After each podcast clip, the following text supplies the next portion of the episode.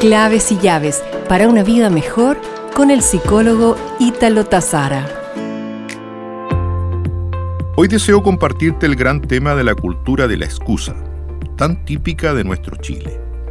No tengo tiempo, se me pasa la hora, se me hizo tarde, había taco, estuve súper ocupado, mi jefe me absorbe, no me siento bien, es culpa de otro departamento, o bien el sistema ha caído, el cual ya no funciona.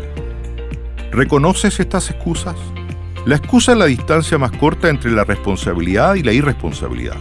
Cuando damos una excusa, no nos hacemos responsables y dejamos de perseverar, presuponemos que una circunstancia externa a nosotros es más poderosa y domina nuestro destino. Es tan negativa para nosotros ciertamente. La pregunta es, ¿por qué lo hacemos? A los que tienen baja autoestima les cuesta mucho admitir sus equivocaciones, pues ello confirmaría que no son competentes. Culpar a otros de sus problemas aleja la sensación de inferioridad generada por el incumplimiento de sus responsabilidades. Aparentemente las excusas son muy útiles, reducen el trabajo y no cuesta nada. Lo único que se necesita es un poco de creatividad para que aparezca verdaderas.